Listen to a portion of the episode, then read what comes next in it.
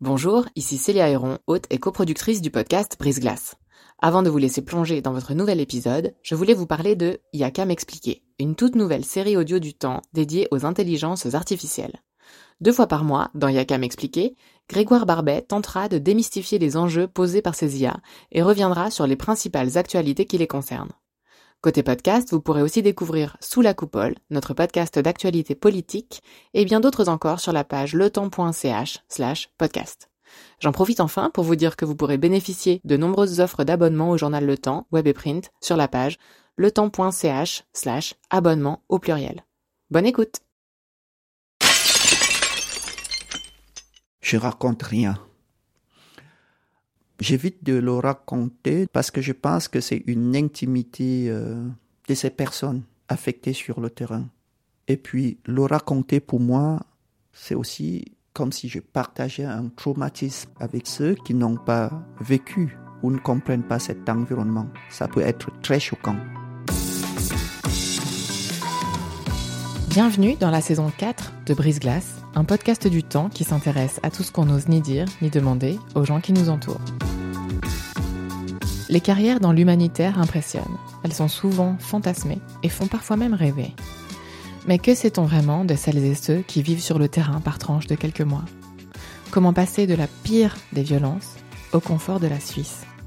Comment l'expliquer aux proches qui vous observent sans savoir? Silas, médecin humanitaire, raconte le grand écart et la réalité du stress post-traumatique au micro de Brise-Glace. Je suis Silas Adamou Moussa, je suis médecin. J'habite euh, dans le canton euh, de Vaud depuis une dizaine d'années. Je suis marié avec euh, deux enfants de bas âge et j'ai travaillé pour une organisation médicale d'urgence internationale pendant près de 12 ans. Où est-ce que vous êtes né? Je suis né au Cameroun mais j'ai beaucoup voyagé parce que euh, les parents étaient administrateurs et gestionnaires des biens d'une église dans une organisation internationale. Donc nous avons pas mal parcouru, euh, je ne dirais pas le monde, mais certains pays, en Afrique, euh, un peu en Asie et aussi en Europe. Comment vous avez décidé de devenir médecin? Né déjà dans une famille de personnes qui étaient engagées dans le mouvement euh, humanitaire et tout. Très jeune, j'ai pris goût à porter assistance aux gens parce qu'on a vu les parents faire, parce que c'était dans notre environnement. Et je me suis très vite euh, rendu compte que c'est le métier médical que je voulais le faire. Parce que déjà jeune, quand on allait à l'hôpital, je voulais plus quitter le milieu hospitalier, je voulais rester à côté des patients. Et petit à petit, euh, ça a donné à moi euh, une idée, mais pourquoi ne pas plutôt rester dans ce milieu où on a affaire avec l'humain? Et l'humain s'est trouvé partout dans le monde. Donc pour moi, tous les pays, c'est mon pays, c'est là où on devrait être et je me sens à l'aise partout. Vous parlez combien de langues? Ouh, je parle plutôt euh, des langues vernaculaires parce que je travaille plus sur le terrain avec la communauté. Donc quand j'arrive euh, dans un pays, j'essaie d'apprendre la langue locale. Est-ce que vous avez le souvenir de violences particulièrement marquantes dans votre enfance? Dans mon enfance, non. Mais on a très vite été aussi habitué aux événements liés au décès. On a grandi dans cet environnement parce qu'on n'était pas très loin d'un hôpital. Et puis euh, la solidarité aussi euh, communautaire, quand il y avait un décès dans un quartier, dans une ville, euh, on s'est devait d'aller assister parce que c'était une population qu'on connaissait. Donc la mort fait partie pour moi de la vie parce que je pense que on naît, on grandit, on fait des choses, on meurt et puis après c'est après. Donc avant la mort, il faut apporter quelque chose, il faut se réaliser, il faut faire des choses et puis après la mort, c'est l'inconnu, ça sera autre chose. À quel moment est-ce que vous décidez euh, de vous engager pour une organisation internationale? Quand j'ai terminé euh, les études médicales, je me suis dit c'était le moment d'appartenir à une organisation internationale pour après essayer de développer une fondation euh, avec la vision vraiment de porter assistance. Et là, je dis, je m'engage pour quelques mois, quelques années, pour acquérir de l'expérience et puis créer quelque chose de plus grand. Mais heureusement pour moi, cet engagement euh, de quelques mois à deux ans s'est prolongé plutôt à une douzaine d'années. Est-ce que vous pouvez nous raconter le premier contact et le premier rapport que vous avez avec Médecins sans frontières MSF J'étais donc euh, sorti fraîchement euh, de l'école et j'étais en stage hospitalier au Cameroun. Il y avait un hôpital à la frontière entre le Cameroun et la République centrafricaine. Et cet hôpital était subventionné et supporté par les Américains. Donc j'étais là pour un stage de chirurgie. Et il y a eu une crise en République centrafricaine. Et il y a eu un déplacement de la population. C'était en quelle année? En 2005-2006.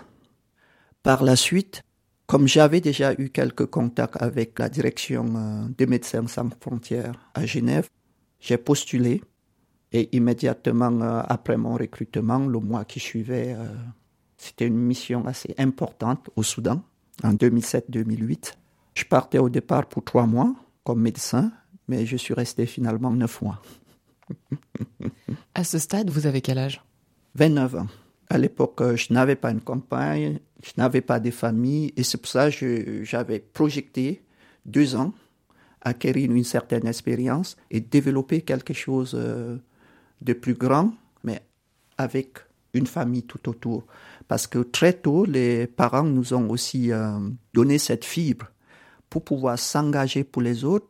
C'est tellement complexe qu'à un certain âge, on a besoin du réconfort, on a besoin des personnes autour de soi. Et parfois, malheureusement, ce n'est que la famille qui reste autour de vous. Et ça, je, je n'ai pas perdu de vue mais je me suis marié euh, au bout de sept ans. Et alors, donc, vous partez pour cette euh, première mission qui devait durer trois mois. Trois mois, qui en fait a duré neuf mois. Ça, c'était au Soudan. Au Soudan. Est-ce que c'est là que vous aviez les premières expériences euh, de violence traumatique Première expérience, je dirais oui, mais pas aussi traumatisant. En fait, je connaissais déjà des milieux de pauvreté, mais je n'avais pas vécu la situation où ce n'était plus une pauvreté, mais c'était une résignation face à la vie. C'était une situation de guerre avec beaucoup de déplacements, des familles qui étaient déboussolées, qui s'accrochaient juste à quelque chose. Ce n'était pas les soins qu'on prodiguait, ce n'était pas les nourritures que les ONG donnaient, mais c'était la vie, ils voulaient juste vivre. Et j'ai eu parfois des témoignages parce qu'on avait euh, énormément de temps, on vivait dans cette communauté. Ils nous disaient, oui, nous sommes là, mais on n'attend pas grand-chose. On vit, on fait ce qu'on doit faire et on va mourir. Nous ne sommes pas responsables de ce qui nous arrive. On ne sait pas qui sont les responsables, mais voilà, nous sommes des déplacés perpétuels. Et ça, c'était assez sombre comme situation, mais ça m'a plutôt motivé à aller de l'avant. Je dis, c'est là où je dois être. Parce que qu'est-ce que les gens attendaient? C'était s'asseoir avec eux, dialoguer. Euh, des enfants malades, malnutris, on prenait soin d'eux. La nourriture, on faisait des distributions de nourriture. Et puis, en fait, on était dans une osmose. C'était difficile pour ces personnes, mais ils étaient heureux de voir qu'il y a aussi les gens qui les comprennent dans leur situation. Et ça, c'était encourageant et motivant. Parce que le matin, je n'étais pas seul, on était une équipe, certes réduite, et pour le rappeler, j'étais le seul noir expatrié. Et vous pouvez comprendre un peu euh, les difficultés des perceptions et puis des sensibilités. C'était quoi les difficultés de sensibilité? Parce qu'effectivement, c'est très rare. On a souvent cette idée euh, des médecins blancs occidentaux qui sont envoyés depuis les villes européennes pour apporter euh, un certain secours. Et vous le notez vous-même, vous étiez le seul noir. Oui, c'était ça la complexité. Parce que, à part quelques organisations religieuses qui avaient pénétré ces zones pour l'évangélisation, beaucoup qui sortaient de la brousse parce qu'il y avait la guerre, ils fuyaient, ils n'avaient pas encore vu un Européen, un blanc donc, il s'est demandé, mais lui, noir, qu'est-ce qu'il fait là avec euh, ces gens qui viennent nous aider? Et j'ai même eu, euh, lors de certaines causeries avec euh, les chefs de communauté, qui m'ont dit, mais vous, noirs, vous avez étudié aussi la médecine comme les autres. Dans votre pays, il y a aussi la médecine. Parce qu'il faut se dire que pour MSF, on intervient là où il y a vraiment des besoins. Donc, c'est des zones hyper reculées où il n'y a pas de contact avec l'administration centrale. Donc vous imaginez ces populations qui ne vivent que euh, de la culture ou de l'élevage, qui connaissent juste cet environnement, de leur naissance jusqu'à la mort, de génération en génération. C'est dit, mais un noir, euh, ils étaient étonnés et ils se disaient, mais qu'est-ce que je peux apporter d'autre euh, Parce que je suis comme eux. Ce qu'ils peuvent apporter sont ceux qui sont blancs. J'ai dit non, c'est une équipe. Vous aussi, vous devez apporter. Ils ont bien compris cette démarche et ça, ça a été un facteur aussi positif avec cette organisation Médecins sans frontières. Quand vous arrivez euh, sur un terrain d'intervention, le premier acteur avec qui vous collaborez, c'est la communauté, qui sont engagés comme des personnels des maisons, comme des chauffeurs. Et cette dynamique permet de souder les relations. Et c'est pour ça que je vous disais, cette mission pour moi, c'était difficile sur le plan humain, mais en termes de découverte, ça a conforté vraiment euh, ma conviction et mon ambition de continuer.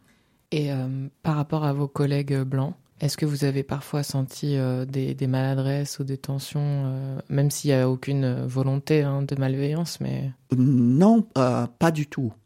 Parce que nous étions trois jeunes, parce que nous étions tous en première mission. Bon, j'avais déjà une expérience dans ce groupe parce que j'étais africain et j'avais déjà commencé à travailler comme médecin. Mais il y avait euh, une Canadienne, un Allemand qui n'avait jamais fait l'Afrique, donc il comptait aussi énormément sur moi. Et vous, vous êtes à des milliers de kilomètres de la coordination à Khartoum. Donc aucun rapport, c'est vous qui devez gérer cette réalité. Et pourquoi cette équipe était réduite? Malheureusement, suite aux incidents qu'il y avait quelques mois, l'équipe avait été évacuée. Et nous, on était déjà matière pour venir renforcer cette équipe. Donc, une fois arrivé, en attendant un deuxième renfort pour soutenir notre équipe, nous étions trois avec quelques staffs euh, additionnels euh, recrutés euh, dans la sous-région. Et durant cette mission, on a fait de moi le responsable de l'équipe. voilà. Donc c'était une grosse responsabilité, mais on était motivé au travail, on pensait qu'au travail, on ne pensait pas à nous. À quel moment est-ce que commence le traumatisme alors? J'ai toujours fait des missions assez compliquées, où c'est des missions de violence liées à une guerre, ou c'est des situations de catastrophes, tremblements de terre Haïti, ou des déplacements de la population liés aussi à, certains troubles internes dans des pays et des situations euh, d'épidémie. Là où j'ai commencé à vivre quelque chose de traumatique et qui a pesé sur moi, était lors d'une mission dans un pays d'Afrique avec une violence extrême. Et la violence était plus portée sur les femmes. Des groupes armés qui avaient envahi un territoire et pour euh, marquer peut-être leur force et leur présence, il y a eu un viol successif sur des jeunes enfants, sur les femmes. Et accueillir ces personnes violées et voir dans quel état ces personnes sont. Vous me permettrez de ne pas entrer dans des détails de l'anatomie quand ces victimes euh, de violences euh, sont face à vous j'ai ressenti quelque chose de très dur, d'insupportable. Et là, le doute s'est imposé en moi. Pour la première fois, je me suis dit, mais c'est pas ce que je voulais faire. Pour moi, ça, ce n'était pas de l'humanitaire. Pourquoi j'étais là? Parce que de toute façon, j'étais impuissant. Par rapport d'autres événements que j'avais vécus, là, c'était tout un autre tableau. C'était une violence une violence extrême. Je vous ai pris le cas de, d'abus sexuels ou de violences sur les femmes, mais il y avait des meurtres. J'ai vu des femmes, presque à terme, violées et tuées, et dont les corps reviennent à l'hôpital. Et dans la culture de cette communauté, il fallait pas enterrer une femme et son bébé. J'ai été appelé un jour des gardes où il fallait sortir le fœtus du ventre d'une femme à terme violée, décédée, et qu'on a retrouvé le corps après trois jours. Et moi, je devais sortir le bébé. J'étais pétrifié, je l'avais jamais fait, je suis médecin, je l'ai jamais fait. Il faut décider, tu es responsable, toute la communauté est là, docteur, on aimerait que vous posez tel acte. Imaginez un peu mon désarroi. Je ne suis pas allé jusque-là parce que je n'avais aucune compétence, je n'ai pas voulu le faire. J'ai saisi les chefs traditionnels locaux euh, et puis euh, ils sont organisés avec des personnes qui avaient l'habitude dans la communauté de le faire. Mais voyez-vous, quand vous rentrez le soir, vous êtes envahi par de telles images. Vous êtes envahi. Vous revivez des moments. Vous, vous, vous revivez. Je vais vous prendre un autre événement. J'étais dans un autre pays, toujours en Afrique, dans un contexte euh, djihadiste avec beaucoup d'enfants kamikazes. Un jour de marché, une fillette d'une douzaine d'années s'est fait exploser en plein marché. Et dans ces contrées, en fait, le jour du marché est le jour où toute la communauté des petites localités sortent pour se retrouver aussi, pour discuter, pour se voir, pour renforcer les liens. Et malheureusement, cette fille euh, qui avait deux charges, elle est venue avec une charge où elle a déposé à côté de sa maman. Elle s'est déplacée juste avec l'autre et puis il y a eu cette explosion. Je suis arrivé euh, sur le site avec quelques collègues infirmiers aussi. Nous avons organisé le transfert euh, des blessés et puis euh, des corps aussi à l'hôpital. Mais une fois à l'hôpital, on nous a informé que, en fait, la fille qui était amputée de deux jambes était celle qui avait déposé la première charge. Immédiatement, la colère au sein de l'hôpital, on a suivi des cris. En fait, c'est la population qui venait pour euh, tuer cette fille parce qu'elle était à l'origine du carnage. Et nous, en tant qu'organisation internationale médicale dans un hôpital, nous nous devons de soigner cette personne. Donc j'étais en première ligne. Les responsables locaux ne pourront pas endosser la situation, se sont évaporés dans la nature. Je me suis retrouvé avec les autorités militaires pour contenir euh, cette foule. Il fallait voir comment on pouvait aussi sécuriser cette fille et nous sécuriser aussi. Les autorités militaires ont fait leur travail. Ils ont contenu euh, la population. Ils ont mis des gardes armés à l'intérieur de l'hôpital, ce qui ne se fait pas habituellement. Mais la difficulté, c'est toujours quand on rentre à la maison. Ok, je suis médecin, mais je viens de porter assistance à une personne qui a donné la mort à une dizaine de personnes. Et là, quand vous vous rendez compte que parmi les personnes tuées, mais vous avez la femme de votre chauffeur, c'est lui qui vous conduit tous les jours. Vous avez la sœur d'un gardien. Et vous, vous portez assistance à cette fille. Et quand on vous dit en face, oui, c'est vous qui encouragez, c'est parce que vous faites ça. C'est vous qui êtes là en tant qu'individu face à une population qui se pose des questions. Comment vous, en tant qu'être humain, vous protégez une personne qui donne la mort? Parce que dans d'autres cultures, qui tue doit être tué. Mais le plus difficile pour moi, c'était plutôt le devenir aussi de cette personne. Cette personne qui a donc 12 ans Oui, 12 ans. On devait faire notre soin, mais une fois sortir de l'hôpital, cette fille ne peut pas rentrer dans sa communauté même sa famille. Vous vous rendez compte? Donc, est-ce que la décision de protéger cette fille était la bonne solution? Oui, je l'ai fait à l'instant T, mais pour son devenir, parce qu'elle n'aura plus de vie. Ça, je vous garantis que dans de tels contextes où toute la famille quitte le village, quitte la localité, part vivre très loin, où c'est un drame communautaire. Donc, pour revenir à votre question, vous n'êtes pas responsable, mais vous êtes acteur. Et vous continuez toujours à vous interroger. Est-ce que dès ce moment-là, vous commencez à avoir des réponses de stress post-traumatique? Oui, juste après les événements, vous avez des émotions, vous avez des sentiments, vous vivez avec cette réalité. Pour les premiers mois, c'était hyper difficile Ça me revenait, je faisais des cauchemars, mais vous dialoguez, vous avez la possibilité de rencontrer les spécialistes. C'est des psychologues ou euh, des anciens, des médecins sans frontières ou du CCR euh, hyper expérimentés qui vous accompagnent, vous faites un diffusing. C'est quoi un diffusing? C'est vous écouter, on vous laisse euh, parler ou raconter cette histoire avec toute l'émotion en fait. On ne vous coupe pas, on, voilà. Parlez, laissez parler sans m'interrompre. Là, c'était la période la plus difficile. Mais à long terme, je pense que c'est plus difficile que ce que vous vivez de manière émotionnelle juste après l'événement. Quand vous revenez de mission, qu'est-ce que vous racontez à vos proches? Malheureusement, euh, c'est la difficulté que j'ai avec les amis et même avec mon épouse. Je raconte rien.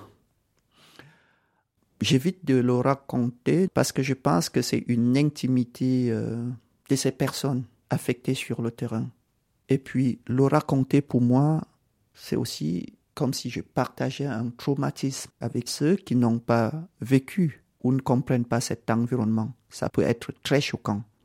Généralement, quand je rentre des missions, je vais plutôt raconter euh, les voyages, les rencontres, les anecdotes euh, du voyage à voiture, à pied et tout ça. Mais le drame est que même quand vous avez basculé, à un moment, vous restez dans votre joie et tout, et puis, pam, ça vous réapparaît. C'est un flash Oui. Des pires moments Oui. Vous êtes tranquille sur votre canapé et vous revivez ce moment. Vous revivez ce moment difficile et paf, après vous déconnectez. Est-ce que vous avez tenté de mettre en place des petits stratagèmes avec vous-même pour essayer d'effacer certaines images? Vous ne pouvez pas. Personnellement, j'ai essayé, mais vous ne pouvez pas. Quand vous avez vécu quelque chose, c'est là. Si je veux vous raconter les anecdotes, je vais dans ces tiroirs et ça va ressurgir. Donc, j'essaye pas de l'étouffer, mais ok, tu es là dans ton coin, tu me laisses un peu vivre ma petite vie. Et puis quand tu viens, on essaye de gérer comme on peut. J'essaye de dialoguer comme ça pour euh, être aussi euh, à l'aise avec moi-même euh, et voilà pour éviter un jugement de conscience, parce que c'est là le plus difficile. Si vous vous jugez au quotidien, vous ne pouvez plus avancer. Et là, vous allez entrer dans euh, une dépression. Ça vous détache du monde présent ou de votre vie présente. Vous vivez comme dans un endroit clos. Vous dites, OK, là, c'est le milieu familial, c'est le milieu professionnel. Je garde la température de cet endroit clos mais vous ne le réussissez pas toujours. Et parfois, j'ai des collègues qui m'ont dit, mais tu es absent. Oui, je suis absent parce que psychologiquement, je suis dans un autre univers, mais je ne peux pas le dire comme ça. Parce que l'instant présent, je ne vois pas la plus-value. La plus-value, pour moi, remonte à ces situations difficiles où j'ai été, je pense, efficace, j'ai été euh, important pour cette population, pour ce que j'ai fait. C'est ça au quotidien, c'est ce qui vous revient. Ça vous revient comment? Pour moi, ça me revient plus dans des situations où euh, j'ai le sentiment qu'il y a une légèreté dans le respect de l'individu. Je prends un exemple. Euh, j'étais en discussion avec euh, les collègues et on partageait sur la distribution d'eau sur des missions. Et un collègue m'a dit que c'est un luxe que de donner de l'eau en bouteille aux populations en situation euh, de précarité immense. Et là, je ne suis pas du tout toléré, parce que dans des situations de crise, c'est l'eau qu'ils veulent, que ça soit emballé d'une certaine manière. C'est pas ça. C'est juste de l'eau. Je l'ai tellement mal pris parce que je dis c'est un manque de respect ou un manque de considération. C'est pas parce que la personne est pauvre que la personne ne mérite pas tenir une bouteille d'eau peut-être si je n'avais pas vécu euh, des situations où j'ai vu des gens mourir de soif, je n'allais pas réagir de la même manière. Et est-ce que ça vous est arrivé dans votre cercle familial? Juste après mon mariage et ma première fille, il m'est souvent arrivé de fouiller ma poubelle parce que je voulais reprendre tous les pains secs qui n'ont pas été euh, terminés. Chaque fois, je disais à mon épouse et à ma fille, mais dans certains pays, les enfants n'ont pas du tout ça. Donc c'est du gaspillage.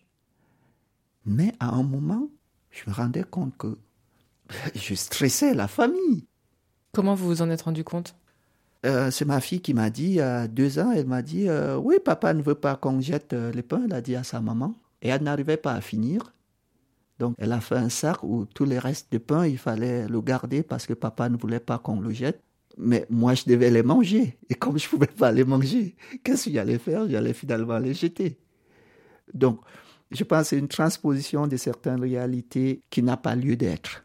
Et je comprends mieux aussi en parlant que c'est vraiment ça, ces formes de stress qu'on peut vivre au quotidien et qu'on peut l'imposer à d'autres. Une fois aussi, quand j'ai causé avec mon épouse, je dis non, non, ne vous souciez plus de ça. Elle dit, mais est-ce que tu sais, ça me stressait toujours. Il y a d'autres situations comme ça ou des transpositions qui vous reviennent? Euh, Oui. On aimait bien voyager. On est arrivé quelque part où on a payé cher le billet de l'avion et tout. Et j'ai pas du tout voulu m'amuser, sortir, manger, parce que j'ai trouvé que c'est un faste que je ne devrais pas vivre. Ça vous semblait indécent? C'était trop. Et ça, c'est le conditionnement des événements vécus. À chaque fois, vous voulez faire une comparaison. Mais il y a des gens qui ne mangent pas, il y a des gens qui... Et vous faites du mal à ceux que vous aimez. Quand vous êtes seul, vous gérez. Parce que vous n'avez pas de comptes à rendre à personne. Vous ne vous rendez pas compte de la difficulté que les autres ont par rapport à votre comportement. Mais c'est quand vous avez une famille, quand vous êtes entouré, quand vous avez des personnes externes et professionnelles qui vous permettent de vider votre sac, là vous vous découvrez vous-même. Malheureusement, on n'a pas toujours cette occasion. Et c'est pour ça que j'aimerais dans l'avenir plus m'investir dans l'encadrement, dans la formation des équipes qui partent. Il faut l'écoute, il faut l'accompagnement. J'ai des amis, et pas 5, 6, 7, 8, mais une quinzaine d'amis qui aujourd'hui euh, ont démissionné, qui ne sont plus euh, en activité parce qu'ils ne voulaient plus supporter certaines réalités du terrain, n'ont pas été accompagnés comme il fallait et ils préfèrent faire autre chose. Quand on revient de mission et qu'on a des restes euh, d'une forme de stress qu'on a vécu, est-ce que c'est quelque chose qu'on partage avec ses collègues ou est-ce qu'au contraire on a tendance à pas trop s'ouvrir sur ça entre professionnels? On ne s'ouvre pas et il ne faut même pas s'ouvrir. Moi, je fais un peu l'exception dans ce métier parce que je pense que j'ai suffisamment de recul et je n'ai pas peur du jugement. C'est pour ça que je dis certaines choses quand je veux. Mais les collègues vont pas prendre le risque parce que vous êtes jugé par rapport à ça. Vous en parlez, on dit oh, il est tellement fragile pour euh, ce, ce métier. Et justement, c'est pour cela que les autres abandonnent. Moi-même, je l'ai vécu. Si je tiens, c'est parce que je dis que j'ai des prédispositions, j'ai des mécanismes, je suis bien entouré. J'ai énormément des amis qui ne sont pas MSF, qui travaillent dans d'autres organisations où je peux partager avec une certaine confiance. Mais dans le milieu professionnel, si vous dites que vous avez des difficultés, ou vous êtes en burn-out, ou tous vos actes sont jugés, pourquoi les collègues vont s'aventurer vers ça? Et c'est pour ça que je vous dis, l'initiative comme cette émission, il faut l'encourager même le faire de manière anonyme, vous allez découvrir des réalités. C'est des souffrances internes énormes que vous ne vous rendez pas compte. Quel genre d'expérience vous avez entendu de stress post-traumatique que vos collègues ont bien voulu vous confier? Dans des programmes, euh, il y a ce qu'on appelle euh, des avortements sécurisés. Et pour des questions euh, de convictions religieuses ou communautaires et tout, ça peut être assez difficile ou complexe dans certains pays. J'ai un dernier exemple où un avortement a été fait avec deux semaines, où la maman, la parturiente, a dit Mais écoutez, euh, si je savais que le fœtus était déjà bien constitué, je n'allais pas le faire. Vous vous rendez compte Quand ça se passe mal? Qu'est-ce que vous souhaiteriez euh, dire à des gens qui voudraient se lancer là-dedans mais qui hésitent en fait? Il faut se préparer à comprendre le contexte à comprendre les enjeux et puis surtout savoir déjà d'avance vers qui se retourner quand on a vécu des situations sur le terrain. Ce que nous, au début, nous n'avons pas. Et peut-être, euh, qu'est-ce que vous souhaiteriez dire aux proches des gens? Est-ce qu'il y a des comportements à éviter ou des comportements à encourager? Je pense qu'il euh, faut rester naturel et déceler ce qui ne va pas et en parler. C'est la clé. Il ne faut pas attendre euh, à ce qu'on vous raconte tout pour que vous donniez une réponse. Chacun doit jouer son rôle dans la relation et puis euh, je pense que c'est la solution. À quel point est-ce que cette euh, jeune fille que vous aviez soignée sur ce marché vous habite encore aujourd'hui? Ça me revient euh, très souvent. Il y a des jours où je suis tenté euh, pour prendre des informations sur son devenir. Et là, ça me plonge dans une tristesse où je dis, j'aimerais savoir, mais je ne veux pas aussi savoir. Et je l'ai jamais fait. Mais peut-être un jour, je le ferai. Quand je serai dégagé de toute responsabilité, quand je vais prendre une autre démarche dans l'action humanitaire, peut-être je le ferai parce que je pense que c'est des personnes qu'il faut suivre après. À chaque organisation son mandat, mais je me projette aussi pour voir qu'est-ce qu'on peut faire après pour ces gens. Parce que ces drames ne se limitent pas là, ces drames, euh, c'est parfois les soins mal prodigués, où vous laissez des séquelles énormes. C'est aussi ça. Mais pour moi, tant que j'aurai des forces, tant que j'aurai de la santé, je ne vais pas arrêter ce que je fais même si aujourd'hui je ne suis pas médecin sans frontières, pour euh, des raisons personnelles et professionnelles, je reste dans le milieu humanitaire. Parce que c'est important. Nous vivons dans un monde où il faut la solidarité. Nous sommes interdépendants. Si nous avons des conditions de vie, c'est pour le partager aussi, juste un peu, un petit pourcentage.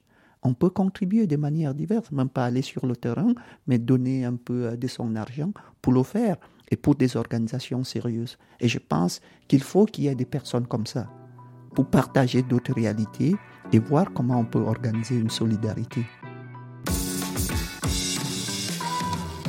Merci d'avoir écouté ce nouvel épisode de Brise Glace et d'être toujours plus nombreux à nous suivre. Je suis Célia Héron. Cet épisode a été réalisé en collaboration avec Virginie Nussbaum et monté par Sylvie Coma. Pour découvrir tous les autres, rendez-vous sur la page letemps.ch slash podcast ou sur vos applications d'écoute. À dans 15 jours!